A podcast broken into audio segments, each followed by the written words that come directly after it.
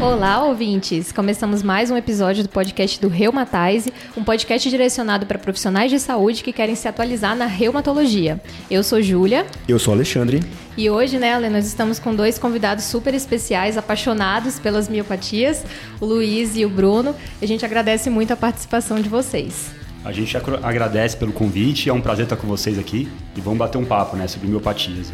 É um prazer estar aqui, queria agradecer o convite e sou fã do podcast, assisto todos os episódios. É uma honra ter vocês aqui, viu? É, Júlia, nesse episódio, né, e pessoal que está em casa ouvindo, o que, que, a gente vai abordar, né? Então a gente vai falar um pouquinho do que o reumatologista tem que saber, além da parte muscular, nos pacientes com miopatias autoimunes sistêmicas. Então o que, que a gente tem que ficar esperto na nossa prática? Então do quadro articular, o que, que é diferente? Do quadro pulmonar, o que, que eu tenho que ficar esperto, do quadro cutâneo, o que, que eu não posso na fazer na minha prática e muito mais. Com certeza, né, Ali? Um tema ainda muito rodeado de certos mitos, às vezes um desconhecimento geral, então acho que trazer coisas práticas para o nosso dia a dia com esses experts aí vai fazer toda a diferença. Com certeza, porque é comum na prática esses pacientes, às vezes com miopatias, que começam com manifestações extramusculares, serem tratados como outras doenças por muito tempo e tem um atraso no diagnóstico e acabar evoluindo com desfechos desfavoráveis.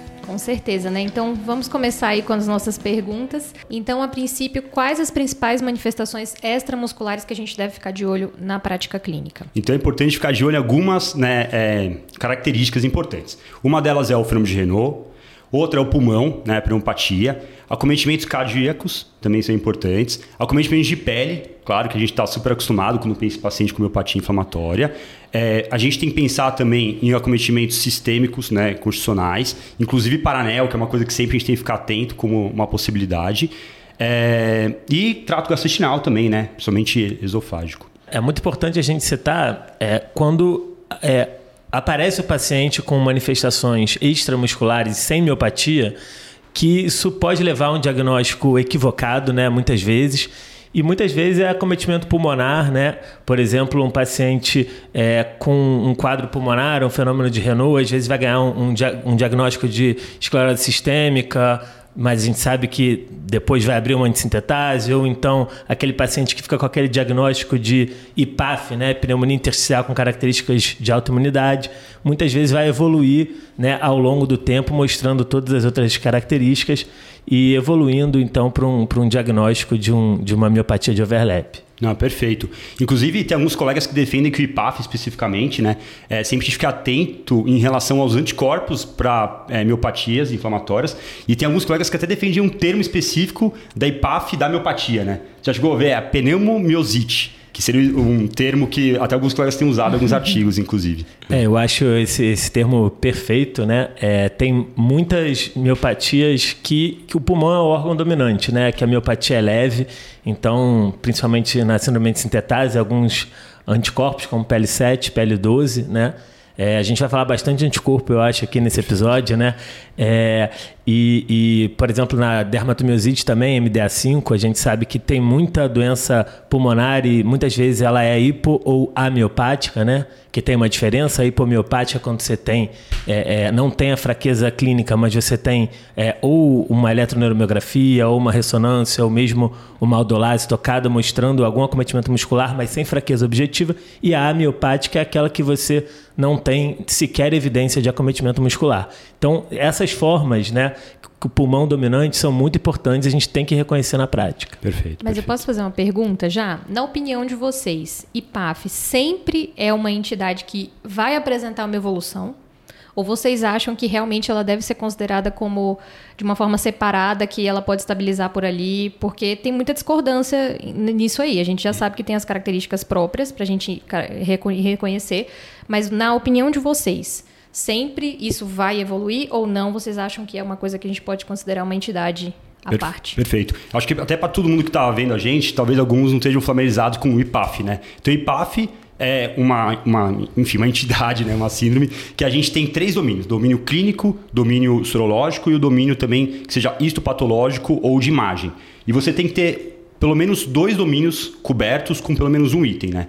E a gente sabe que alguns pacientes que têm IPAF e que tem uma certa discussão em relação a IPAF, né? IPAF, é, inclusive o critério classificatório, muita gente inclusive discute a possibilidade de reavaliar esse critério classificatório, mas alguns pacientes, principalmente os que são muito bem tratados desde o começo, eu entendo que às vezes eles acabam não evoluindo para um nome e sobrenome de doença. Agora, aqueles pacientes que muitas vezes acabam pulando de serviço em serviço, ninguém faz diagnóstico preciso de PAF, não começa a tratar como no expressor, ou enfim, nitedanib, depende da situação, acaba evoluindo, né, muitas vezes, e aí você consegue ver depois de alguns anos, meses, enfim, um diagnóstico mais preciso, né? Então, acho que depende muito do, de como o paciente vai ser levado e das características do próprio paciente, né? Eu acho que a, a IPAF é um, é um grupo né, é meio heterogêneo de, de, de, de doentes, né, de pacientes. Hum. E, e, e, esse conceito ele nasce justamente da necessidade da gente não esperar ter um diagnóstico firmado para começar a tratar esses pacientes. Porque a gente sabe que, por, via de regra, é, é, essas doenças, a doença pulmonar é progressiva e pode cursar com perda de funcionalidade. Enfim, a gente não precisa esperar ter um diagnóstico fechado para tratar e abordar esses pacientes. Perfeito, perfeito. A IPAF a gente poderia fazer um paralelo com aquele paciente com artrite inicial. Né? Aquele Exato. paciente que nem sempre eu vou dar o um nome de artrite reumatoide, de uma espondiloartrite periférica, mas você já vai tratar porque o benefício é muito maior do que o risco do é paciente no tratamento. Definiu bem, é isso. Você não Ótimo. vai esperar o nome e o sobrenome para começar o tratamento. Exatamente, né? É. A gente não vai esperar às vezes ah, o paciente não gosta muito disso, mas a gente sabe o quanto é importante, né? Que eles querem ter um nome e sobrenome desde o começo. Mas a gente sabe que começar a tratar, às vezes, mesmo sem nome e sobrenome, pro paciente vai ser super importante. Né? É, o que eu gosto de falar sempre é manifestação agressiva, tratamento agressivo. E é esse paralelo que eu faço com os pacientes, inclusive. Perfeito. Eu não vou deixar uma pessoa que está batendo com, em mim com um soco muito forte, vou ficar fazendo carinho nessa pessoa. Então a gente vai para cima junto e vai vencer essa luta. E é a mesma eu falo isso toda todo todo dia eu falo isso hoje. Inclusive eu falei isso hoje. E eu acho que quando a gente está falando de pulmão também é importante a gente reconhecer os padrões mais prevalentes, né? Quando a gente fala de, da, da, das miopatias, né? Então a gente pode ter pacientes apresentando um padrão de pneumonia intersticial não específica que é um padrão com mais é, infiltrado em vidro fosco, reticulado periférico, bronquiectasia de tração.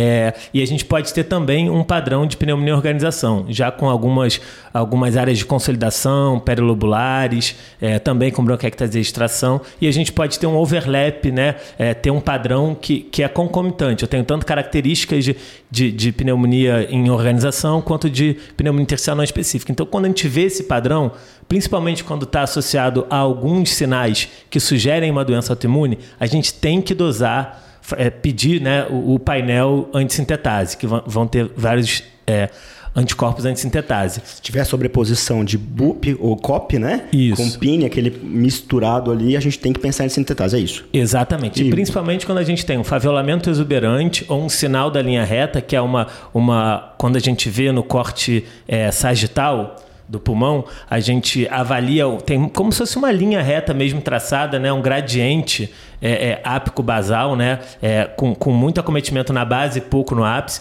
Quando a gente tem também o acometimento da porção anterior do lobo, do lobo superior e quando a gente tem o sinal do, dos quatro cantos, que é num corte coronal específico, você vê acometimento da porção anterior do lobo superior e a porção superior. Super, superior, póstero superior do lobo inferior, né? no mesmo corte. Aí a gente tem que pensar na possibilidade de ter um, uma, uma doença reumatológica por trás dessa, dessa pneumopatia. Perfeito. Ótimo. Eu acho que falar sobre essa questão do overlap, né, de OP, BUP, como vocês quiserem, COP, é, NSIP e PIN é muito importante, porque esse é o padrão mais característico realmente, né? É, não o mais comum, mas o mais característico das miopatias é esse. E lembrar também que mesmo né, é, esse, esses fatores, eles mostram até o porquê que esse paciente com pneumomiosite, que o pessoal né, cita quando fala de IPAF, tem um prognóstico relativamente bom quando comparado com, com o IPAF não pneumomiosite. Porque a gente sabe que a pneumonia ou pneumopatia em organização, ela responde muito bem ao corticóide geralmente, né? Então, um paciente que tem o melhor prognóstico, desde que você fazer um diagnóstico precoce e tratando. Outros padrões que podem ter também o IP, né, a PIO, é um padrão que não é tão comum assim né, na, na da miosite, mas pode acontecer. E um padrão que eu quero chamar a atenção de vocês, principalmente pensando em dermatomiosite, é um padrão de pneumomediastino. Os dois pacientes com pneumomediastino mais graves que eu vi na minha vida, depois eu fui entender que era uma dermatomiosite. Um eu sabia já, o outro fui entender depois, quando já era até um pouco tarde. Tá? Era MDA5 positivo, os dois? Então, eu dosei. Os dois eram negativos, tá? Mas eu, eu juro que eu dosei. Na verdade, na verdade, um era dessa casa, a gente acabou não conseguindo dosar. O outro também era dessa casa. Uma colega dermato ajudou a gente a conseguir o anti-MDA5 e veio negativo. E É, negativo. na, na escola a gente tem dois pacientes. Eu vou contar essa história, eu acho que eu já contei em algum episódio, tá? É, um caso triste, outro que evoluiu muito bem, graças a Deus. É, eu era preceptor na época e a Rívica era, era R4. E a Rívica estava vendo a interconsulta de um paciente que internou, que era uma dermatomiosite clássica, que evoluiu com pneumodiastino. E, só que antes disso tudo acontecer, Rívica foi estudar o caso, porque estava chamando muita atenção. Um paciente com um quadro pulmonar intersticial muito extenso, de rápida progressão, um quadro de dermatomiosite amiopática, e algo que chamava atenção nessa paciente, quando ela foi fazer a broncoscopia, ela tinha algumas úlceras, tá? Na laringe e na traqueia. E, essa, e a Rívica foi estudar. Entrou no PubMed, úlceras em traqueia, dermatomiosite amiopática, apareceu um caso clínico. Dermatomiosite amiopática evoluindo com pneumomediastino. Isso foi numa, num dia. No outro dia, foram passar visita para ver a paciente. A paciente tinha evoluído com, estava tava apresentando o enfisema de quadro subcutâneo, a Rívica Ixi, olhou e falou, essa paciente está fazendo um pneumomediastino. E era. Foi assim que a Rívica deu o diagnóstico e bateu o martelo. Essa paciente, infelizmente, evoluiu mal. É. Essa foi a cena ruim. Calma, agora eu vou falar a cena boa. Rívica, de novo, tem que ter um elo, alguma coisa, né? Tem alguma pessoa ligando tudo. Rívica estava num café que a gente tem na Unifesp, que chama Amerepan. Estava lá conversando, ouvindo conversas. E os residentes da clínica médica estavam discutindo um caso de um paciente que internou com pneumomediastino espontâneo. E eles falaram que esse paciente tinha lesões cutâneas. Quando o Rívica ouviu, falou: esse paciente é uma dermatomiosite amiopática. Acho que a gente conhece chama- isso aí, viu, Ale? Exatamente. Acho que a gente conhece. Exatamente. essa E chamaram a dermato, chamaram a reumato, e realmente era. E depois o paciente evoluiu realmente com MDA5 positivo. Então, a gente tem que lembrar, como o Luiz falou, paciente com dermato amiopática tem que lembrar de pneumomediastino. É, Isso eu acho que é uma incrível. Isso daí é E- e- assustador, né? Eu tenho três casos de MDA5 com pneumomediastino, né? É, é, e os três fizeram enfisema subcutâneo. Uma, inclusive, ficou com enfisema subcutâneo mais de um mês. É, é, e realmente é uma, é, uma, é uma marca da doença, né? Eu acho que esse fenótipo, esse fenótipo é bem descrito associado ao MDA5, né? Porque como a gente não tem tanta disponibilidade assim desses, desses altos anticorpos, eles alguns foram descritos mais recentemente, né? As associações fenotípicas às vezes variam de estudo para estudo, mas no MDA5 eu acho que está bem desenhado e eu acho importante a gente falar porque é muito fácil a gente reconhecer, né? Então ele é caracterizado por pápulas palmares, então, assim, você vê lesões avermelhadas na, na, na palma das mãos, principalmente nas linhas interdigitais, uma alopécia não cicatricial, lesões ulceradas na ponta dos dedos, é, gotron, pá- pápulas de gotron ulceradas também, tem que pensar em MDA5. E normalmente é uma pneumopatia grave e pode evoluir com pneumomediastino. É. Agora, curioso, né? Que os estudos asiáticos eles mostram um padrão de anti-MDA5 muito mais agressivo do que aqui do Brasil. Mas a gente vê os pacientes com anti-MDA5 que são muito graves, mesmo na população brasileira, né? Então, acho que isso é uma coisa que a gente está ainda desenhando, né? Porque a gente tem dificuldade de acesso ao anti-MDA5 no SUS, né? Pelo menos. Mas é, eu acho que no Brasil também tem muito paciente grave com anti-MDA5, assim como o asiático, aquele padrão asiático, né? É porque, querendo ou não, tem a parte genética de miscigenação que a gente tem na nossa, nossa realidade do Brasil, né? O MDA5 no- oriental é mais grave, o MDA5 europeu americano é um perfil mais brando, teoricamente, né? Então, no Brasil, a gente ainda não sabe, né? Talvez a gente tenha que fazer o nosso... Nossa coorte aí brasileira, quem sabe, né? Pessoal, e para quem está em casa e não tem tanto acesso, assim, no mundo ideal, quais autoanticorpos vocês julgariam, assim, necessários para você já pe- pensar de cara, solicitar? Acho que para a gente dar esse, esse feedback para quem está em casa e muitas vezes não tem acesso a tudo, o que seria o mínimo necessário para vocês? É. A gente, bom, a gente tem a, a questão do painel que ajuda muito a gente no dia a dia, né? No consultório particulares, é, realmente é muito relevante.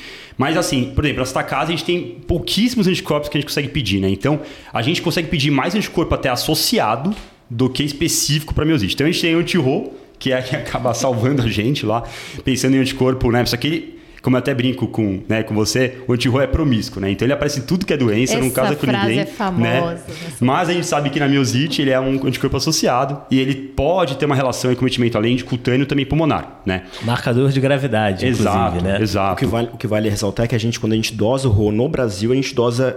A gente não escolhe qual RO está dosando, Isso. né? A gente dosa tanto o RO 52 quanto o RO 60. Que o RO60 é o mais promíscuo de todo, né? O 52 é aquele que está associado à maior gravidade, principalmente no quadro pulmonar, Você né? falou uma coisa muito legal. Eu, eu peguei uma paciente agora, é, acho que é um mês mais ou menos. Então ela tinha feito o anti-RO e ela ficou internada lá investigando o quadro pulmonar dela, inclusive. E o anti-RO era negativo. Aí eu pedi o painel e aí o painel veio com anti-RO 52 kilodaltons. E aí positivo, né? Então se não tivesse aparecido um painel, até talvez eu nem fosse pedir de fato o anti-RO com 52 kilodaltons. E ele realmente ajudou muito em relação a, ao diagnóstico, né? No caso, ela tinha um quadro bem né, típico de antistetase especificamente. Mas aí veio o anti-RO. É, outra coisa que a gente pode pedir, que é mais fácil, anti 1, né, que eu acho que acaba sendo é, acessível, inclusive no SUS, né? É, o anti-Mi2, alguns lugares fazem, o anti-RNP, que é um anticorpo também não específico, mais associado, a gente consegue fazer, nesta casa, inclusive, a gente consegue fazer, mas acho que a gente fica meio amarrado, né? A gente não consegue ter tanta coisa. Lembrando que o FAN, inclusive, que a gente, claro, vai pedir no SUS, ele pode vir negativo em 40%, 50% dos pacientes com miopatia, então, né, às vezes vai atrapalhar. Se o FAN, lembrando, para quem está em casa, se o FAN vier ou nuclear puxado fino, ou citoplasmático são os fãs que mais se associam com nossos anticorpos, né? Então, um puxado fino, por exemplo, a gente pode falar do anti-Mi2, por exemplo. Né? Isso, nuclear pontilhado fino Mi2 é. e o citoplasmático pontilhado fino G1 e quando ele é fino denso, os outros antissintetases, né? PL7, PL12. O anti-TIF, por exemplo, nuclear puxado fino também, que é, é outro. A maioria, a maioria acaba sendo nuclear pontilhado fino, né? MDA5 também, se não me falha é, memória, MDA... também, não? MDA5 é citoplasmático. Exato. Ou, então, mas normalmente então. ele é negativo, tá. mas quando positivo ele é citoplasmático pontilhado fino. Tem uma é. farofinha no, no núcleo pontilhado fino, se não estou falando memória. Não tem, tem, vai, tem, tem, alguns tem, ali, né? Tem, Sim. tem alguns que são dois, TIF 1. Exato, o TIF, por exemplo. É. Eu acho que vale fazer uma consideração em relação aos, aos, painéis, né? Porque acho que cada vez mais eles vão estar mais disponíveis, né? Aqui comercialmente no Brasil, pelo menos nos grandes centros, a gente tem dois grandes painéis, né?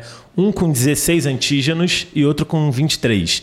Esse com 16 antígenos, normalmente ele vem com o nome de painel antissintetase. Ele tem alguns anticorpos antissintetase, J1, PL7, PL12, AJ, EJ, e é, alguns é, anticorpos miosite associados, que a gente tem os miosites específicos e os miosites associados, como PMSL, é, o RO52, KU, enfim. E a gente tem o de 23 antígenos, que normalmente é, é, é comercializado com o nome de, de painel para dermatomiosite, que entram os cinco antígenos da dermatomiosite. Mi2, TIF1 gama, MDA5, SAE e NXP2. É, então, é, dependendo da, da, da, da, sua hipótese, né, você vai escolher um ou outro. Esse do, do, da dermatomiosite, ele contempla também os antissintetases. Então, o painel é um pouquinho mais amplo. Né, podendo solicitar é, é melhor. E uma, uma, outra consideração importante também em relação aos painéis é esses autoanticorpos, pelo menos os miosites específicos, eles são mutuamente exclusivos. Então, se eu tenho um painel que tem uma positividade fraca para dois anticorpos de miosite específicos, provavelmente isso é um falso positivo. A única exceção é um anticorpo miosite associado que ele já falou, é o RO52, que fica aí acompanhando muitas vezes outros autoanticorpos. É. Aproveitando que você está falando de anticorpos e solicitação de exame, tem um anticorpo que muita gente não conhece, mas pode ajudar a gente, inclusive na prática, que é o anti-CN1A. Tá? É um anticorpo, para quem não conhece, que é associado né, com IBM, então, enfim, existe por copo de inclusão. É, e às vezes o paciente vem com um quadro bem típico e você pede o anti-CN1A que está fora dos painéis né, é, comercializados, mas que é possível fazer também. E se ele vem positivo, às vezes você acaba nem precisando fazer de fato uma biópsia se, repito, o quadro for compatível, a ressonância for compatível, né? Pegando principalmente a musculatura anterior da coxa. Então, e claro, o quadro clínico compatível que para quem não sabe, então, pega principalmente flexor de dedos, né? É muito comum também pegar dorsiflexor né, das pernas, pegar também a região das coxas e que é muito comum ter disfagia em 60% dos casos, mais comum e é o único dos todas as doenças nossas de miosite que é mais comum no homem do que na mulher, né? Acima de 50 anos de idade, principalmente. Vocês falaram uma coisa que é muito importante com relação ao painel, acho que o Bruno destrinchou isso daqui, é que mas a gente tem que tomar cuidado com relação ao falso positivo, né? Porque esses painéis muitas vezes eles dão falso positivo, então se o paciente ele tem uma positividade de algum autoanticorpo naquele painel, for fraco positivo e não for compatível com o fenótipo clínico do paciente, talvez não valha a pena você valorizar aquele autoanticorpo, é. tá? Porque tem as correlações, né? Eu sempre falo, né? A, a reumato é uma propedêutica armada gigante, a gente sabe disso, né? Mas a clínica tem que ser soberana, né? Então sempre tem que olhar a clínica do paciente e ver esse caso mesmo. E acho que nesse cenário também um pouco de escassez de, de exame, né? É, quando a gente tem um fenótipo muito característico do anti-MDA5, uma, um, um, marcador substitutivo do, do, anticorpo é a ferritina. Né? Quando a gente tem uma hiperferritinemia muito importante, acima de mil, é, é, é, a gente pode presumir num fenótipo clínico característico né? É, que seja é, um paciente com MDA5. Né? Então, como vocês falaram bastante agora de, de MDA5, vários, várias apresentações, a gente acabou discutindo isso, aproveitando o gancho, né? é uma doença que potencialmente agressiva. E como a gente já conversou, doença agressiva, tratamento agressivo. Então, como que a gente tem que abordar esses pacientes na prática clínica? Eu acho que uma coisa muito importante, né, é, é, é como você falou, né, doença agressiva, tratamento agressivo. E esses pacientes com doença é, pulmonar rapidamente progressiva, associada ao MDA5, né, aquele paciente que necessita de oxigênio, evolui rapidamente para uma deterioração respiratória, é, ou tem marcadores de mau prognóstico, hiperferritinemia, é, um PCR aumentado, hipoxemia, é, muito infiltrado na tomografia, eles devem ser tratados com terapia combinada. É, existem alguns uma, uma meta-análise que comparou né, é, é, o uso da, da terapia é, é, inicial em que você vai é, step, step up therapy, que você vai acrescentando imunossupressores, versus a terapia combinada, e ele viu que a, a, o, o tratamento quando você faz combinado, você tem 33% de mortalidade. E quando você vai associando um depois do outro, essa mortalidade chega a 89%. Então é muito importante que nesses casos de doença rapidamente progressiva, a gente comece com terapia tripla. Metilprednisolona, inibidor de calcineurina, se disponível tacrolimus e ciclofosfamida. E essa ciclofosfamida, ela é, inicialmente, ela é quinzenal, né, por seis ciclos, depois ela, ela, ela passa a cada três, quatro semanas. É, então é um tratamento realmente agressivo, mas é isso. Doença agressiva, tratamento agressivo. agressivo. Teria alguma outra opção, assim, tem a terapia tripla, que os orientais gostam muito, né? Que assim, eu acho que a grande evidência que a gente tem são dos, dos com os orientais. Sim. Mas teria algumas outras alternativas, porque quando você vai ler literatura americana, eles não falam basicamente Exato. terapia tripla, né? Eles gostam muito de micofenolato, falam de rituximab. Então, teria outras opções pra gente fazer além da terapia tripla? E aí, pensando em MDA5 especificamente? MDA5 é, rapidamente ou... progressivo. Tá. paciente com quadro muito então, grave, né? É, rapidamente progressiva, aí tem os guidelines, né? Que eu, eu gosto da terapia tripla. Mas guidelines, né? Eu, eu, também, quando... eu, também, eu, também, gosto, mas eu, sei que é. tem gente que não gosta. É. então, os, os guidelines, eles definem muito quando o quadro é muito rápido, agressivo, além da pulsoterapia, né? De você usar ou ciclosamida ou rituximab nos quadros mais graves, né? Isso, o, o inclusive, do Chess, que saiu agora recente. E eu acho que também, o, o, até a Comissão Brasileira publicou também algo nesse sentido agora recentemente, mas não no, no jornal brasileiro, mas sim é, no jornal é, exterior. Agora esqueci o nome, inclusive, do jornal. É, e, e, quando o quadro é menos grave, aí ou usar um inibidor de calcineurina, né? É, pensando não terapia tripla, né? Pensando só terapia comum. Então seria tacrolimus, né? Ciclosporina. Tacrolimus tem muito dado, principalmente nos asiáticos também, né? É, é dados muito, muito legais, inclusive. E mofetil também, né, ficou com uma opção nesses casos menos graves, né? Mas é isso, tem que ser muito agressivo. Até porque, agora inclusive teve um pôster super legal no lá que saiu, que o anti-MDA5, ele tem muita mortalidade. Mas, curiosamente, quando você trata agressivamente, ele é um dos melhores prognósticos a médio e longo prazo. Se você é agressivo, o prognóstico é bom. Ah, tá? dá pra gente fazer um paralelo com o hemato, Burkitt. É. Maior taxa de replicação. Não, mas é, gente. Maior replicação, melhor resposta. Taxa é de cura acima de 90%. Só um paralelo aí. Só, só uma curiosidade agora. E os JAKs? É, eu, eu ia falar sobre isso também. Perfeito. É, eu sou um entusiasta dos inibidores de JAK na, na, na, na dermatomiosite. Eu entendo a dermatomiosite como uma interferonopatia poligênica, né? É, já tem uma série de, de estudos mostrando né, a assinatura do interferon. A gente sabe como o, os inibidores de JAK são eficientes para inibir essa via do interferon. Então, é, é, como terapia de resgate nesses pacientes com doença pulmonar rapidamente progressiva, é, é, que já estão em terapia tripla e seguem deteriorando o quadro clínico, o inibidor de JAK, tofacitinib, mostrou benefício de, de, de, mortalidade em pequenas, pequenas séries de casos, né? E alguns estudos prospectivos começando a sair também, é, demonstrando esse benefício. Então, acho que é uma, uma arma a mais para a gente ter contra essa doença tão agressiva. Perfeito. Uma coisa que não é qualquer inibidor de JAK. Teoricamente, até o momento que a gente sabe que funciona melhor é o tofacitinib, porque ele é um panjaque, né? E acaba conseguindo inibir melhor a vida do Perfeito. interferon. Pensando principalmente na pele e pulmão, né? É Isso. que mais ajuda, né? E que você falou da, da interferonopatia, uma outra coisa que eu gosto de falar da dermato, eu brinco que ela é uma vasculite muscular. Porque ela, ela faz muito fenômeno vascular, né? E principalmente da, da MDA5, né? Que a gente sabe que esses, essas úlceras, essas, esse pneu mediastino é uma vasculite realmente ali, né? Da árvore traqueal, de toda, toda a árvore brônquica. Sim. Então por isso que eu acho.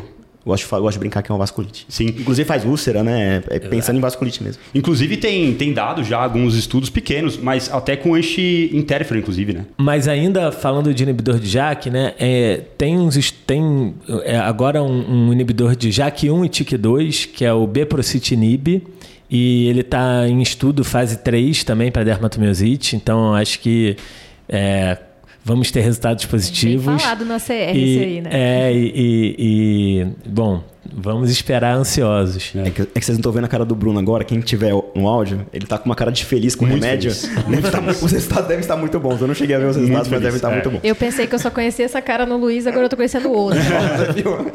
E, e eu acho que não tem como falar de paciente com homeopatia grave e não falar de gama-globulina também, né? Já que a gente entrou nesse, nesse mundo aí.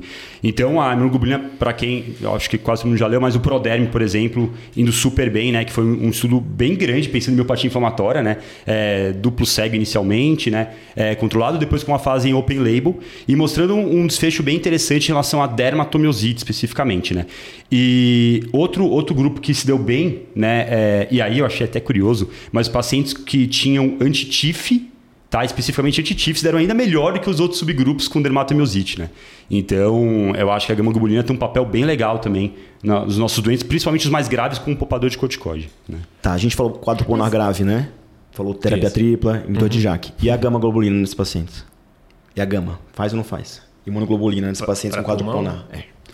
É, para pulmão tem pouco dado. Para pulmão tem pouco dado. né? Bem controverso. Para pulmão, inclusive, é, tem muito pouco dado de imunoglobulina especificamente, né? Eu acho que não é o paciente do pulmão que é o paciente que vai ter mais é, benefício com os dados que a gente tem na literatura até o momento, né? Talvez um dia mostre que não, que mostra que vai bem. Mas eu gosto principalmente de imunoglobulina para paciente com um quadro muscular muito importante, miopatia grave mesmo importante. E disfagia, né? né?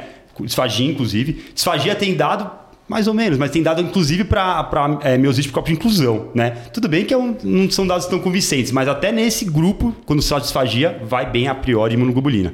É, e, e também para paciente com pele muito grave, eu gosto de imunoglobulina, tá? Eu gosto. E saindo um pouco da, da, da dermato, já que a gente está falando de imunoglobulina, né? O papel da imunoglobulina também na, na miopatia necrosante imunomediada, né?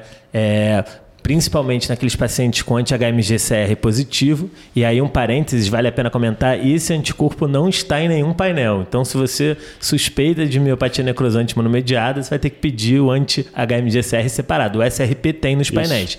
O, o, o SRP, ele é, ele é uma, uma, uma miopatia necrosante imunomediada que gostaria de ser uma antissintetase em algum lugar, assim, né? Porque a- a- é, tem aí, às vezes, um- uma pneumopatia subclínica, né? Coisa que no HMG-CR a gente não vê. É, e aí, é, é, a imunoglobulina tem um papel muito importante como terapia é, é, de, de resgate para esses pacientes. É, em miopatia necrosante imunomediada, eu gosto também de ser muito agressivo no começo do tratamento, né? Então, né, você falou perfeitamente da, da imunoglobulina nesse paciente que é anti-HMG com a redutase, e o paciente que é anti-SRP, geralmente a gente começa até com rituximab de cara no mundo ideal, né? E tendo, né? E tudo junto e misturado também. Exato, exato. E eu tento misturar, na verdade, na maioria das vezes no mundo ideal, né? Nem sempre a gente consegue, mas... É o multitarget geral, né, gente? É, E, e é bom que um complementa o outro. Exato, né? Se o Redux dá hipogama, a Isso, gente dá é isso, aí, imunoglobulina já resolve, também. já. Tá e, e é uma coisa interessante, na, na prática, vocês percebem também isso, que o paciente que está com rituximab e imu- usando imunoglobulina já junto, associados, é o paciente que vai dar menos trabalho pensando em risco de infecção. Esses pacientes infectam muito menos no meu consultório. Então é mais um motivo que às vezes eu, eu até gosto de associar mesmo, porque dá menos trabalho, assim, na prática. É vitamina. Brincadeira, brincadeira, não é não. Deus. Não é. Não é não, pessoal. Brincadeira. Tudo bem, a gente falou bastante coisa de pulmão até agora. Tem mais alguma coisa que a gente tem que ficar esperto na prática? Então, uma coisa que a gente às vezes esquece, mas que existem casos de hipertensão pulmonar associado com as miopatias, né? É, isso não é comum, isso é, é, inclusive bem comum, mas eu tenho dois pacientes que têm, um na sua casa, outro no consultório, então vale a pena só a gente ficar atento, porque esse paciente é o paciente que, a priori, se beneficiaria de imunossupressão. Então, assim como na doença mista, assim como também no lupus, e diferentemente da esclerose sistêmica, que a hipertensão pulmonar né, não vai ter um desfecho bom imunossuprimido por isso. Né? Então, acho que vale a pena ficar atento com isso também. Apesar de raro, existe. Tá? Ótimo. Então a gente já falou bastante coisa de pulmão, né? Falamos dos pacientes com quadros pulmonares graves, falamos alguma coisinha de pele. E com relação à pele, a gente, além da MDA5, quais são os outros achados cutâneos que, eu, que consegue me guiar mais ou menos para o fenótipo clínico na prática? Perfeito. Acho que mão de mecânico não tem como a gente não falar. Então, mão de mecânico eu acho que é uma questão que todo clínico tem que estar atento que existe. Porque o que eu já vi de paciente vindo com um MyPath, e aí você vinha, tinha uma baita mão de mecânico, assim. É, então, isso tem que ficar atento. O pneumo, se algum pneumo estiver ouvindo a gente também, por favor, veja sempre mão de mecânico dos nossos pacientes. O pé também é bom olhar, né? O pé. Opa, pezinho também sempre bom, né? Pé de andarilho, né? Que, né? Sim, andarilho. exato. E também ver a questão da cutícula, né? A hipertrofia cuticular, que é uma coisa que o pessoal às vezes passa percebido, né, Bordalo? Então, é, acho que vale a pena. A hipertrofia cuticular e, e a estalangectasia esperiungueais também, Perfeito, né? Também. Sempre, a, a gente reumato sempre olha a mão, né? É, e aí, mão de mecânico, lembrar de antissintetase, mas lembrar também que ela pode estar presente na MDA5 também, uhum, né? Uhum. É, e acho que, pra, em termos de guiar um pouco o fenótipo, né? É, calcinose está muito relacionada ao NXP2 também, né? Que é uma, uma manifestação também é, é que a gente vê bastante, né? É, e, e, também muito comum também na é, DM juvenil, né? Então, dermatose juvenil, que até 40% vão ter calcinose, então é um número razoavelmente grande, né? É, lembrar também das úlceras, né? Que você falou, inclusive, já do, do TIF, você chegou a citar. Isso.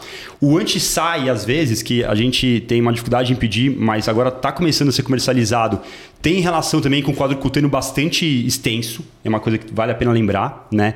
É, outras coisas, o, o Halsted, né? Que é uma coisa que é muito nossa, assim, da, da dermatomiosite, lembrar que ele existe. É, bom, Gotron, lembrar que existe Gotron invertido também que inclusive teve no New England. É, saiu esse ano um Gotham invertido, né? Bom, liótropo, eu acho que não. Isso é dia a dia. tudo dia a dia. dia. Eu acho que vale a pena lembrar, é assim, igual você comentou, o SAI, quadro cutâneo extenso. Tifigama também, né? Gosto de fazer um quadro cutâneo bem exuberante também, Perfeito. né? Com lesões atípicas às vezes, né? É. Uma poiquilodermia importante, uhum. lesões ulceradas, red on white, lesões né? red on white, exatamente. É, e, e, e, também em relação ao, ao tifingama também, o heliótropo edemático com edema, né? Aquele heliótropo infiltrado também. Que parece até Nazark inicialmente. Você fala, pô, deve estar semidefrótico, você vai ver. Não, peraí, tá muito vermelho para ser semidefrótico isso aqui. Tem outro, tam, tem outro também, alto de corpo, que eu gosto da edema de, membro, de membros também, que eu acho que é o NXP2. É, NXP2, perfeito. Né? perfeito. E, e outra coisa que a gente esquece às vezes, dermatite flagelada. Né? Dermatite flagelada ocorre até 5% dos pacientes com dermatomiosite e pode simular um monte de coisa, né? É, pode, por exemplo, é intoxicação por bleomicina. Teve um, no New England saiu inclusive intoxicação por, por shiitake. shiitake, você viu? Sim. shiitake mal cozido. Consumidores de Exato, é. Shiitake mal cozido. Né? É igual cocaína, né? Com, a, com o preparo todo, né? Levamisol. É, e eventualmente, então, lembrar disso, né? Lembrar, fungos podem fazer dermatite flagelada também. E, e só mais uma coisa que eu acabei esquecendo de falar do tifigama, também sempre olhar o palato né, do paciente também, que pode Perfeito. ter aquele oval patch. Né? Perfeito. Ele tem uma região do palato que tem que lembrar. E, e também lembrar é, de dermatomiosite como diagnóstico diferencial de eritrodermia, né? Porque em até 7% das, da, da, dos casos pode ocorrer eritrodermia, né? Bruno, e... mas acho que esse é um gancho legal de vocês comentarem quais os quadros cutâneos que, se a gente não tiver outras manifestações, que a gente tem que lembrar o pessoal aí que está em casa para a gente pensar nessa possibilidade diagnóstica e ficar mais atento. É, não confundir, por exemplo, com eletrodermia, não confundir com lupus, com lupus uhum. cutâneo, né? Quando que são esses quadros, é. esses quadros assim? Uma coisa que às vezes eu já vi confundir, poucas, mas eu já vi psoríase. Às vezes a psoríase não Sim. tem aquelas placas lindas, né, da psoríase e fica uma coisa mais tênue, mais eritematosa, né? Pega a cotovelo, aquela psoríase vulgar, e o pessoal confunde às vezes, né, com eu, gótron. Eu tenho né? um caso muito interessante de um paciente é, com dermatomiosite que ele tinha a, o, as lesões, né, as pápulas de gótron, né, e, e, o sinal de gótron no cotovelo, é, bastante descamativo, eritematoso, bem psoriasiforme. E ele começou, tinha também uma artralgia, né? E começou com uma dor lombar e aí foi fazer uma ressonância de sacrilíaca, suspeitando de artrite psoriásica, e aí veio um edema muscular no pessoas, e aí a gente pediu o anticorpo veio positivo, e na verdade era uma dermatomiosite. Olha então só. realmente confunde. É. Outra coisa que eu já vi chegando no consultório pro, e o pessoal pensando que pudesse ser lupus ou dermatomiosite é rosácea, né? Rosácea também é clássico, né? De, porque pode e piora com sol, né? Tem toda uma questão que faz confundir. É, outra coisa que o pessoal confunde muito, assim, e até às vezes a biópsia é relativamente semelhante, é o lupus, né, mesmo. E uma coisa interessante do lupus é que o rash, ele tem aquela questão de poupar o suco nasolabial, coisa que a dermatomiosite não costuma fazer. Esse é um dado também pra gente ficar atento, né? É, e na biópsia é indistinguível, né? Assim, vai ser uma dermatite vacular de interface na, na, nas duas Mucinose. doenças. Com, alguns autores sugerem que tem um acúmulo maior de mucina, uma mucinose maior na derma do que no lúpus. Mas, enfim, são, são, são detalhes. Na prática, muitas vezes não vai ser conclusivo e, enfim. Então, a gente falou de algumas funções cutâneas que são importantes. Tem alguma outra coisa que eu tenho que ficar esperto no exame físico, na, no quadro, na ectoscopia que eu já consigo visualizar no paciente? Perfeito. Então, o Renault, para a gente sempre lembrar do Renault, né? Que pode vir na dermatomiosite, pode vir também é, na antistetase. E o Renault, é, eu tenho alguns pacientes com consultório que começaram a antistetase deles com Renault e artrite. Ponto. Tá? E a artrite é essa, inclusive, que pode ser erosiva. Então, assim, para quem está em casa, lembrar antistetase, principalmente o antijo 1, pode fazer artrite erosiva, tá? E aí depois com o tempo você vai ver que vai começar a abrir uma mão de mecânico, febre, músculo e... Exatamente. Né? E, e, e, é totalmente idêntico à artrite reumatoide em sim, alguns casos, né? É, é, a gente tem aquela ideia né, da poliartrite de pequenas articulações, não erosiva, mais indolente, é, da, da, associada à síndrome de sintetase, mas em mais ou menos uns 25% dos casos a artrite é erosiva e com sinovite bem semelhante a R. Perfeito. E não é incomum que a gente veja paciente é, com antissintetase, né, com diagnóstico inicial de artrite reumatoide, muitas vezes aí com aquela artrite reumatoide que tem um Renault que ninguém explica, fica a, e aí faz anti-TNF abre um quadro pulmonar, né? uhum. né? Porque o anti-TNF para esses pacientes desvia o eixo todo para a via do interferon e, e, e, normalmente piora bastante o, o prognóstico desses pacientes. Perfeito. Tá aí uma coisa a não fazer no tratamento, né? Anti-TNF não já fazer fica essa dica. já fica a dica. É. Né? É, e uma coisa que vocês estão falando, né, que eu já estou pensando aqui, acho que vocês já devem ter pensado também. Então, alguns pacientes podem abrir o quadro com disfagia, quadro pulmonar, Renault. O que muitas vezes acaba sendo diagnosticado como uma esclerocinesclero. Perfeito. Então, tá aí um, um outro diagnóstico diferencial para a gente ficar esperto, né? Então, aquele paciente com esclerocinesclero começou a fazer uma, um quadro muscular, tem que lembrar das miopatias inflamatórias, né? Eu acho que não pode deixar passar esse quadro, porque senão ele vai ficar como uma escleromiosite, né? E muitas vezes o paciente tinha os autoanticorpos negativos da esclero, mas tinha o fenótipo clínico parecido com uma esclero e, na verdade, é uma antissintetase, por Sim. exemplo. Mas eu acho, Ale, que esse gancho Perfeito. é até legal para a gente pensar em quadros que a gente receba no consultório de artrite inicial, ainda que não tenha diagnóstico, para a gente já ficar atento a outras manifestações e outras hipóteses, para a gente não ficar enviesado, como o Bruno bem pontuou, de, ah, eu peguei um quadro de poliartrite erosiva e aí eu já estou indo para um lado de uma artrite reumatoide, mas tem uma, alguma outra coisa que não explica. Então, acho que a gente só reiterar que temos que ficar bem atentos com o quadro como um todo, porque a gente sabe que depois a evolução pode ser muito errática. Eu não sei se eu exagero ou vocês vão ficar orgulhosos, mas todo paciente meu que tem artrite soronegativa e erosivo, eu peço João. Tá, eu, eu acho que você tá eu tô orgulhoso. Eu tô orgulhoso. eu tô orgulhoso. Será algo a gente eu mudar ia... na nossa prática? Eu na opinião de vocês? isso, inclusive. Você já falou. É, eu já, já deu um faço, eu faço da minha Então prática. acho que todos concordamos né, com isso, né? Que bom, fiquei feliz é. que vocês concordam comigo. É, não tô achando que você tá sendo over, não. Eu acho que você tá sendo bem justo. Né? Então, ótimo. Então fica aí o lembrete. Talvez a gente tenha que repensar na nossa prática, ficar mais atentos e talvez já pedir um painel de autoanticorpos um Perfeito. pouquinho diferente para esses quadros iniciais. Ótimo. É, então, no quadro articular, como vocês falaram, então, voltando, resgatando, eu acho que só para só esclarecer, né? Então, pode ser um quadro artrite reumatoide, um quadro de uma poliartrite simétrica de pequenas articulações, principalmente punhos, metacarfalangianas, interfalangianas proximais, ou seja, Exatamente. um quadro AR-like, uma síndrome reumatoide. Perfeito. E os pacientes podem abrir com esse quadro, né? Esse que a gente tem que reforçar. Então, os, principalmente na antissintetase, né? Na antissintetase, dependendo da corte aí, 30% dos pacientes com JO1 abrem com quadro articular. E esses pacientes que abrem com quadro articular, eles geralmente se comportam muito parecido realmente com um quadro de artrite reumatoide, né? Quando o paciente abre com quadro articular, geralmente o quadro articular é mais grave e mais erosivo.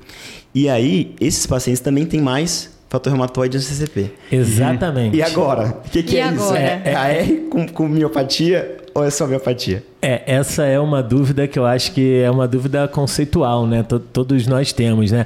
É, é, e eu, eu acho que passa um pouco também, pensando na- na- na- em algumas teorias de fisiopatologia da, da R, né? Que a doença, às vezes, a, a quebra da tolerância começa no pulmão, em alguns casos, né? E acho que em relação à antissintetase também, né? É, então a gente fica na dúvida mesmo, né? Eu acho que também não é um número pequeno de pacientes com antissintetase que vão ter fator reumatoide anti-CCP positivos, né? Principalmente esses com a, a doença articular mais grave. Então é uma dúvida mesmo. Mas né? nesse caso, vocês acham que os títulos ajudam? Títulos muito Eu, altos? eu acho que, eu, vou- eu vou ser sincero, eu até tenho uma revisão sobre isso, sobre artrite e paciente com miopatia. Eu acho que título alto, é, eu, pessoalmente, eu respeito como tendo overlap, tá? Mas isso tem algum dado, nesse, mesmo na- nessa revisão não tem, tá? É uma, é uma coisa que fica meio nebulosa mesmo. E eu acho que a experiência, enfim, é o que vai definir, além dos títulos, né? Esses títulos altos realmente chamariam mais atenção, caso. E aí, nesse caso, isso pode ajudar a gente na terapêutica, né? A gente vai evitar anti-TNF nesse grupo, né? Perfeito. Preferir, de repente, inibidor de JAK ou então rituximab, né? Uhum. Que também responde bem em paciente com doença articular com é, fator reumatoide anti-CCP em altos títulos. Uhum. Também pode ajudar bastante no- na antissintetase. Sim.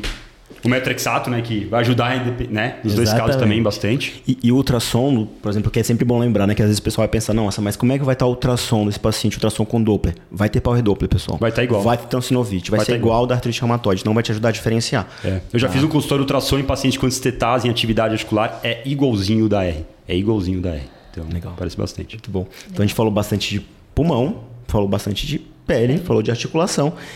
Tem mais algum outro manifestação extramuscular que vocês queiram falar? Alguma coisa assim que vocês querem que vale a pena? Acho que vale a pena citar a cardiopatia, né? A cardiopatia que, é, enfim, é, foi inicialmente muito vinculada ao anti-SRP, né? Hoje em dia a gente sabe que o anti-SRP não tem uma associação tão enorme assim como a literatura inicial é, indicou, mas que o paciente com anti-SRP pode fazer um quadro de, de miocardiopatia grave, ele pode, de fato, tá? É, Outra coisa que eu acho que vale a pena falar, né, é que às vezes não faz só miocardite, ele pode fazer também muita alteração é, de eletrocardiograma mesmo, né? Então, alteração de, de eixo, enfim, de condução, que pode acontecer e é bom a gente lembrar, tá? Outra, pode falar. Não, e também sintomas constitucionais também, né? É, febre a gente pode ver tanto na síndrome de sintetase quanto no, no, no anti-MDA5 também pode ter febre. É, então acho que também é uma outra manifestação, outro grupo aí, febre, fadiga, né? Aqueles sintomas constitucionais também a gente tem que lembrar. É.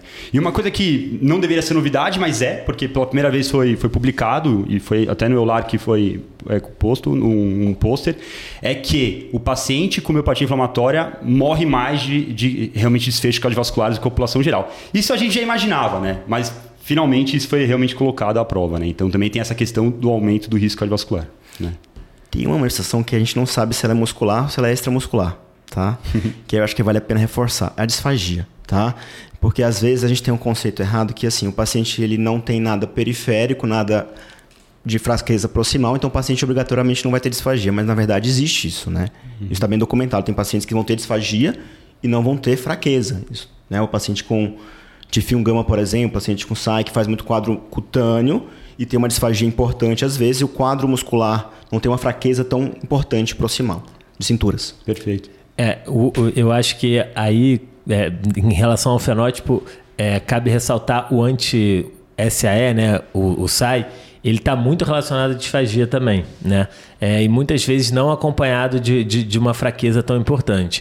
Então, é, é, é, realmente às vezes a gente fica em dúvida se isso seria realmente uma manifestação muscular ou se teria realmente um outro, uma outra fisiopatologia envolvida. Né? Assim como a disfonia, né? É a longa, né, a velha história, né? É muscular, é extramuscular, então, de qualquer jeito, esses pacientes têm que ser tratados com agressividade, né? E isso é importante, a gente lembrar sempre. Então, Ale, acho que a gente podia falar da nossa pedra no sapato aí, literalmente, não só no sapato, às vezes em outros locais, né? E a calcinose? Pois e é. aí? Calcinose é, é um drama, né? Até porque tem, assim, nenhum, nenhum medicamento é aquele medicamento maravilhoso para calcinose, né? A gente tem um monte de coisa listada na literatura, né? Tem Marivan, colchicina, é, diltiazem, Bisfosfonato. bisfosfonato, Tiosulfato de sódio. sódio de sódio, Inclusive intralesional. tudo. Exatamente. É, até tofa, eu fui ler outro dia sobre Sim. calcinose e tofa e até com bons resultados, Sim. inclusive. É, Mas na prática mesmo é muito difícil, né, a gente decidir, né, o que fazer. É, o sulfato de sódio, por exemplo, eu fiquei tão curioso de porque tem endovenoso, tem tópico, tem tudo que é forma. Entra é, lesão e eu, come, eu, eu mandei manipular 25%, eu comecei a usar num paciente, ele não voltou ainda. Então, serão os próximos capítulos. Mas eu fiquei tão curioso porque realmente eu nunca usei, apesar de a gente ler muito na literatura, né? É, foi apresentado um, um, um, trabalhinho legal no Panlar com tio sulfato de sódio, né? Eu também fiquei empolgado, mas ainda não consegui usar, não. É, mandei manipular 25%. E depois eu aviso vocês o que, que deu. Fé, muita fé, né? Muita, muita fé. fé. muita mas, fé. Eu, mas assim, alguns pacientes de fato, você começa a usar calcinose, eles melhoram, né? É, Acho... Só que não, desculpa. É que falou usar calcinose. É, usar, desculpa, perdão. É, usar colchicina e, e, melhora, mas assim, é, é, uma coisa muito que. Eu, eu não tenho uma confiança muito grande em nenhum medicamento para calcinose. Alguns pacientes graves, inclusive, a gente teve que mandar já é, para o pessoal da, da cirurgia, enfim, para poder tirar. Tinha uma paciente, não sei se você lembra, paciente é, madermato, é, miosite, juvenil, com uma calcinose gigante, que a gente mandou inclusive para o Congresso Brasileiro. E assim, era ruim até do ponto de vista estético, porque eu não conseguia usar shorts, porque pegava a perna dela e ficava uma massa enorme e ela tinha muito desconforto, mas principalmente a questão estética que incomodava muito, né? E aí a gente, a gente pediu para fazer uma cirurgia e a resposta até que foi boa, né? Assim, ela teve uma melhora, ela começou a usar shorts, que é uma coisa que ela não usava. Então, porque nenhum medicamento foi efetivo para ela. E olha que a gente tentou de tudo para ela, tudo e nada foi efetivo para ela especificamente.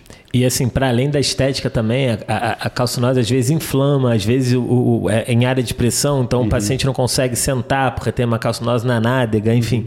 Então é, é, é, realmente é uma pedra no sapato, né? Sim. sim. Mas na prática de vocês, o que, que vocês veem como, se for possível dizer isso, como melhor resposta terapêutica? Como, como a colchicina é, é como a colchicina é mais segura, vamos falar assim, né? Porque eu não vou ficar dando Marivan pro paciente por causa de calcinose, salvo se ele tiver uma indicação por isso, né?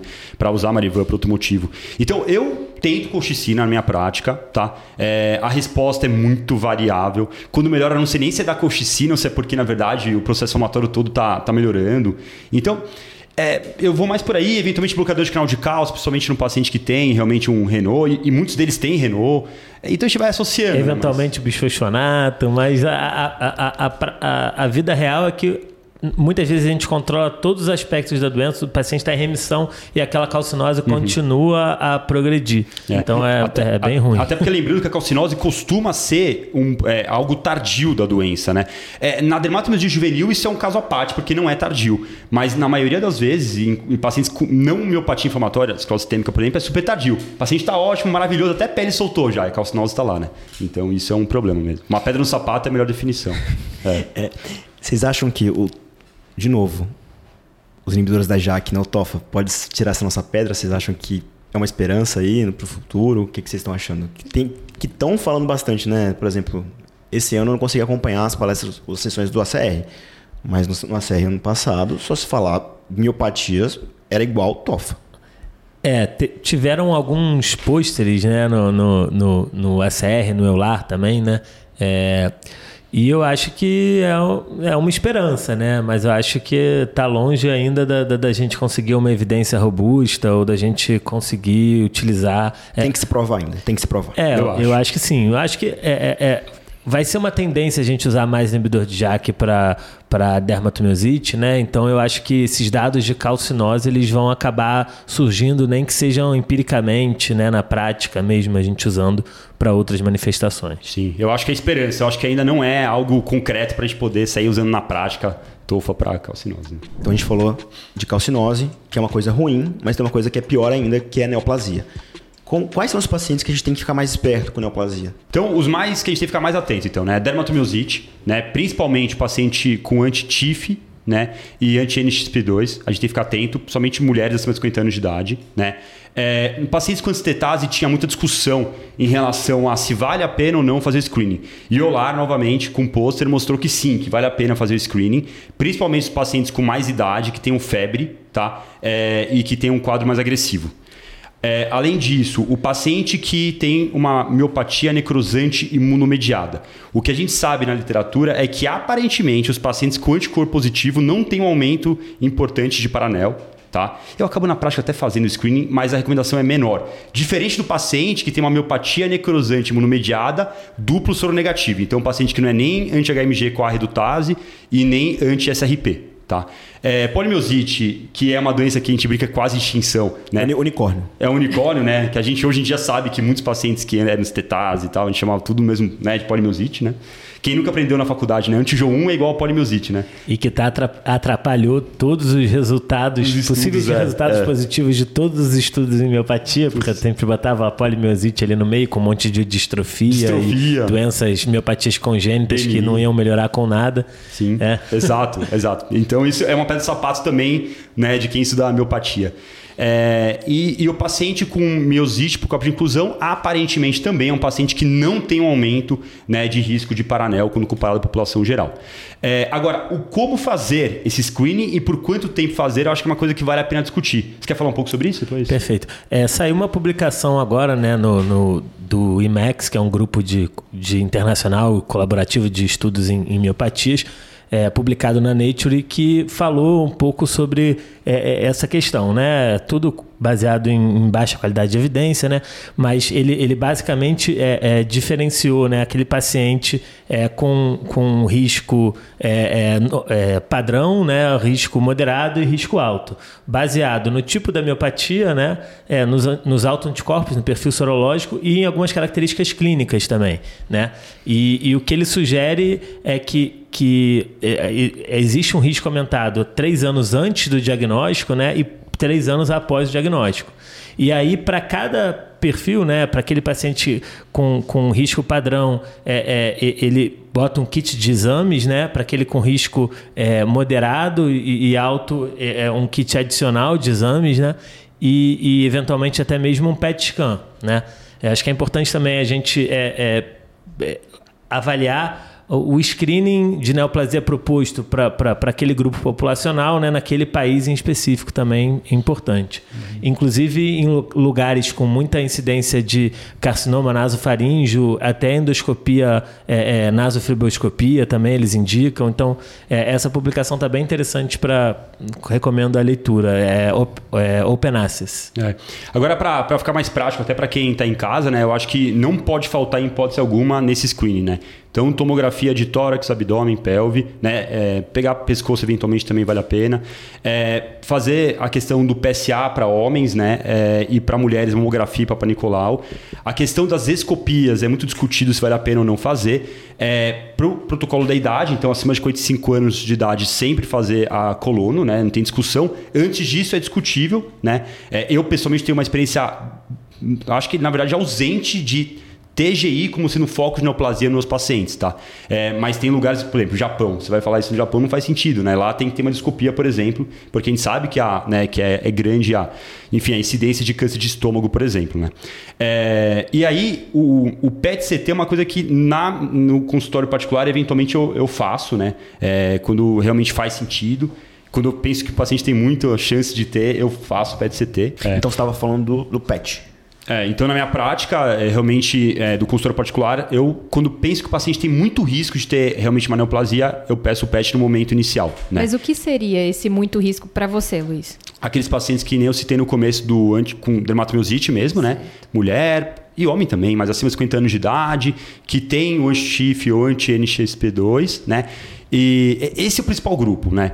É, agora sim, qualquer paciente que chegue para você perdendo muito peso, além daquele quadro inflamatório também, então tem outras características que você acaba usando. Não está respondendo ao né? tratamento, como não tá esperado, respondendo né? tratamento, isso, maravilhoso. Isso. A, a má resposta ao tratamento Exato. e a presença também de, de características atípicas, lesões ulceradas, isso também entra como Ulcerado. característica de risco ali naquele, uhum. na publicação do IMAX. Perfeito. Lesão de pele estranha, né? É. E por quanto tempo você gosta de seguir esses pacientes na prática? Acho que isso é uma outra questão importante, né? Então, é, é esse conceito de miopatia associada ao, ao, ao câncer, né? Algumas publicações é cinco anos depois, outras três. Esse, essa última publicação fala três anos, né? E, e teoricamente, a partir de três anos, o, o, risco do paciente seria o mesmo da população geral. Você poderia seguir como é, é, um rastreio populacional indicado, né? Uhum. Não, não fazer Perfeito. nada diferente. Que é o que eu faço na prática, inclusive, né? Três anos mesmo. E também a gente tem que pensar, tudo bem, né? Um paciente que tem risco de neoplasia, mas a gente tem que pensar também do, do ponto de vista de custo-efetividade, uhum. pensando no sistema público. Sim. Público não, pensando no sistema de saúde, saúde como um todo, como né? E também no próprio final paciente, das contas, a né? conta, a conta, no final das contas, dá um ciclo, né? Então a gente tem que pensar no sistema de saúde como um todo. É isso. É, e também no próprio paciente, porque é um paciente que já é muito sofrido e ficar sendo submetido a diversos exames, às vezes, né,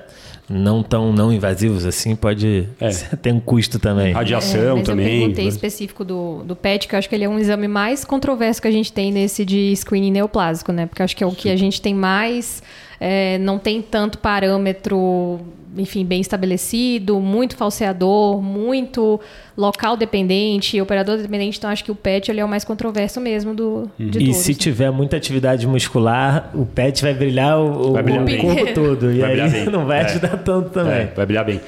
É, alguns autores até recomendam, eu já li, é, de fazer ressonância de corpo inteiro, por exemplo, que daí você vai ver a parte muscular, né? E daí E já vê a questão de, de para.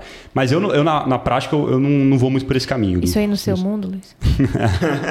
Isso era piada. A gente fala que existem dois mundos. Tem o mundo real e, o mundo Luiz. E vale a pena lembrar também dos cânceres mais associados, né? Então, em geral, a gente pensa em pulmão, é, ovário, né? Mama também tem associação. E eu já tive uns 3, 4 casos de linfoma associado, né? Então é outra coisa também pra gente lembrar, né? Muito bom.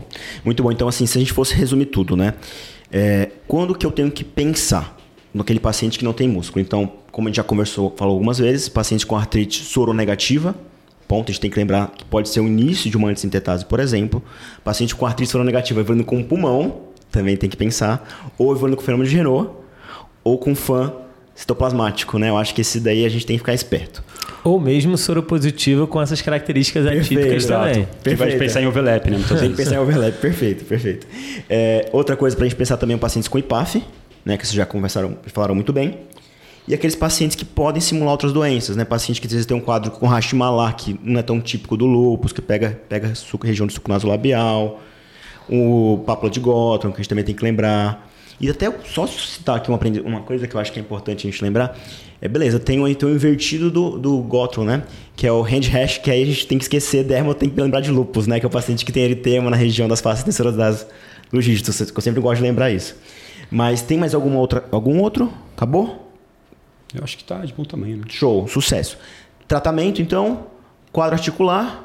A gente vai fazer parecido com o que a gente faz na artrite reumatoide, só tira um remédio aí que tem que tirar, pelo amor de Deus, que é o TNF, né? Exatamente. O restante dá pra Exato. fazer, né? Se dá até pra tentar, dá pra tentar o abata, mas a gente sabe que pro quadro muscular não é muito bom, mas Uhum. pra articulação funciona, né? E assim por diante. É. Pro quadro cutâneo, a gente já é o dia a dia, é a dermato dia a dia, não vou nem entrar muito nesse mérito, talvez só falar um pouco quero- da, da- do antimalárico. O antimalárico, dentro da dermatomiosite, a gente sabe que tem até 30% de risco de evoluir com lesões, né? Que ah, inclusive simulam a dermatomiosite, né? É, e que se você não lembrar aquelas lesões da hidroxicloroquina na dermatomiosite, você vai acabar comendo bola e aumentando, fazendo um upgrade no tratamento, em vez de tirar a hidroxicloroquina, que é muito controverso, né? Então a gente sabe que para quadro cutâneo aparentemente até tem alguma resposta, mas para todo o resto não tem, e mesmo para quadro cutâneo é controverso. O, né? tamanho, do- o tamanho do efeito é muito pequeno, É né? muito pequeno, é muito E pequeno. parece que alguns, alguns fenótipos, né, alguns é, anticorpos são associados a um risco maior né, de, de, de exacerbação do quadro cutâneo e outros menor. Perfeito, perfeito. Então- e, e sabe uma coisa que eu queria falar? Que eu acho que o pessoal esquece também. Leflunomida. A leflunomida tem um papel nesses quadros cutâneos da dermatomiosite. É, não é um papel assim do tipo, o primeiro medicamento a escolher, mas para algumas pacientes como resgate funciona muito bem. É, isso saiu depois de um estudo, inclusive, é, lá do HC, tá? É, e que daí a gente tem alguns pacientes da casa que respondem muito bem quadro cutâneo à leflunomida, tá? Então vale a pena só deixar esse, essa informação Não, também. essa, essa informação acho que já valeu quase o episódio inteiro. Pra mim já valeu. É, e às vezes é alguma coisa que às vezes acaba pegando paciente que vem acompanhando em outro lugar, etc. E tá usando hidroxicloroquina. A minha, na minha, a minha tendência sempre é tirar, é tirar. Porque eu acho que é um fator confundidor, que o- o- não ajuda no benefício, e ainda piora a adesão do paciente a, um remédio, a outros remédios. Porque Sim. quanto mais remédio você dá, menos o paciente Sim. toma o que precisa ter tomado, né? Então o paciente perde o foco. Perfeito. Isso é uma coisa que eu foco muito na prática. É, e tem. Falando de pele ainda, mais uma vez. O vocês acham, de novo, de novo. É, porque assim, pele é muito. A resposta é muito ruim muitas vezes. O paciente melhora de tudo. E por mais muitas vezes que seja sa- satisfatório pra gente o quadro de atividade cutânea do paciente, é uma atividade leve ali, muitas vezes, só aquele eritema discreto, pro paciente não é, não é satisfatório. Né? Se a gente lembrar que dermatomiosite é uma doença muito mais de mulheres do que em homens, isso. A gente sabe que tem a parte, de tem a parte estética, que isso às vezes tem impacto. Tem paciente que muitas já aconteceu comigo algumas vezes. O paciente acompanha no ambulatório, tem uma qualidade leve que todo mundo estava ignorando. E eu perguntei para ela: "Você tá feliz desse jeito?" Ela falou: "Não, eu não consigo sair de casa sem maquiagem." Eu queria que ela tirasse a maquiagem na consulta, ela não teve coragem de tirar. Então, o que, que eu posso fazer assim? O que, que vocês acham que dá pra gente otimizar no quadro cutâneo? Porque é um, acho que é uma coisa que a gente tem que se atentar. É, eu acho que todo paciente que tem um quadro cutâneo, é, é, isso é muito comum, né? A gente chama até às vezes de dermatomiosite pós-miopática. Melhora o músculo, mas a pele ainda está bem ativa, né? É, primeira coisa reforçar algumas medidas comportamentais básicas, né? Fotoproteção, que muitas vezes o paciente não adere. É, o uso das medicações tópicas eu acho muito importante também a gente colocar, né? Quando é lesão de face, os inibidores de calcineurina, né? Ou o corticoide tópico, né? Em, sem ser na face, em regiões de dobra também a gente pode usar. É, pode usar no couro cabeludo também. Alguns pacientes têm muito prurido no couro cabeludo. É, é. E uma, uma, uma, eu acho que talvez a droga que responda melhor na pele assim seja mesmo a imunoglobulina, né? É. Então, é, foi sensacional, porque eu ia falar isso também, da parte de medicamentos tópicos, né? Tratamento tópico e, e fotoproteção. É, mas sim, a imunoglobulina eu gosto bastante para quadros graves, né? É, outro medicamento que a gente falou pouco aqui, mas que eu gosto para quadro cutâneo, é, além do metrexato e tal, é o mofetil também. Eu tenho alguns pacientes com boa resposta também com mofetil, tá? Para quadro cutâneo. Tá? E mais uma vez, os inibidores de JAK, né? Eu não quis falar de novo, porque eu não é. falado demais. É. Mas sim, sim. É. Muito bom. É, e do quadro pulmonar, a gente acho que já, já, já. já discutiu só, bastante. Só uma coisa que eu não citei, a gente não citou, foi a azatioprina, né? Que também eles citam nos quadros menos graves. Sim a azatioprina também como opção. A azatioprina que caiu na esclerose sistêmica, é muito difícil a gente ver qualquer guideline, ainda falando de azatioprina para pulmão, especificamente para pulmão, na esclerose sistêmica, mas na miopatia tem um papel ainda, né? Principalmente por causa dos menos graves, tá? Excelente. Eu acho que a gente deu para aprender muita coisa hoje sobre manifestações extramusculares nas miopatias autoimunes sistêmicas. Bom, pessoal, então a gente queria agradecer a participação de vocês. Acho que foi uma discussão muito rica, aprendemos muitas informações relevantes aí para nossa prática clínica, né, Ale? Então acho que foi de grande valia a participação de vocês aí, a gente queria agradecer. E pessoal, vocês querem deixar algum recado final aí para o pessoal que está escutando? É, eu queria deixar um recado que é para a gente tomar cuidado com o diagnóstico de polimiosite, para evitar dar corticoide para distrofia muscular, miopatia congênita. Então, é, é, vamos reconsiderar esses diagnósticos. É, esse seria o meu recado e agradecer o convite de estar aqui hoje conversando com vocês, foi muito agradável. Perfeito, perfeito. Então, agradecer demais o convite, foi muito bom, tá? Ter esse bate-papo com vocês. E a gente fica à disposição, né, para próximos episódios que venha a necessidade. Não, será maravilhoso, será é. maravilhoso ter vocês aqui. Pois. É uma coisa que eu acho que é muito importante, né, aproveitando esse final. É, cada um aqui tem a sua realidade, tem a sua experiência e todo mundo se agrega, né? Eu acho Sim. que a gente, às vezes, conversando com mais da nossa região a gente consegue agregar, agrega um pouco, mas às vezes quando vem um olhar de fora, agrega muito. Então, obrigado por vocês estarem aqui. Realmente eu acho que a gente, a gente na reumatologia no Brasil, a gente se juntando realmente as, os extremos, as várias regiões, acho que a gente cada vez vai conseguir crescer de maneira mais exponencial. Porque realmente eu acho que no Brasil a gente tem uma das melhores reumatologias do mundo. Eu não tenho nem muita dúvida, não. Acho que a gente não perde para ninguém. E obrigado por vocês estarem aqui novamente, de verdade. Quem tá ouvindo em casa, não deixe a gente acompanhar nas nossas redes sociais, no YouTube, Instagram, curte. É, quem tá no Spotify, não esquece de apertar as estrelinhas aí, dá cinco estrelas, por favor. Que é uma coisinha que vocês vão gastar pouco tempo e vão conseguir ajudar bastante a gente. Obrigado, pessoal. E também deixar sugestões aí para os próximos episódios. Obrigada, pessoal. Obrigado, pessoal. Tchau, tchau. Valeu, tchau, tchau. tchau.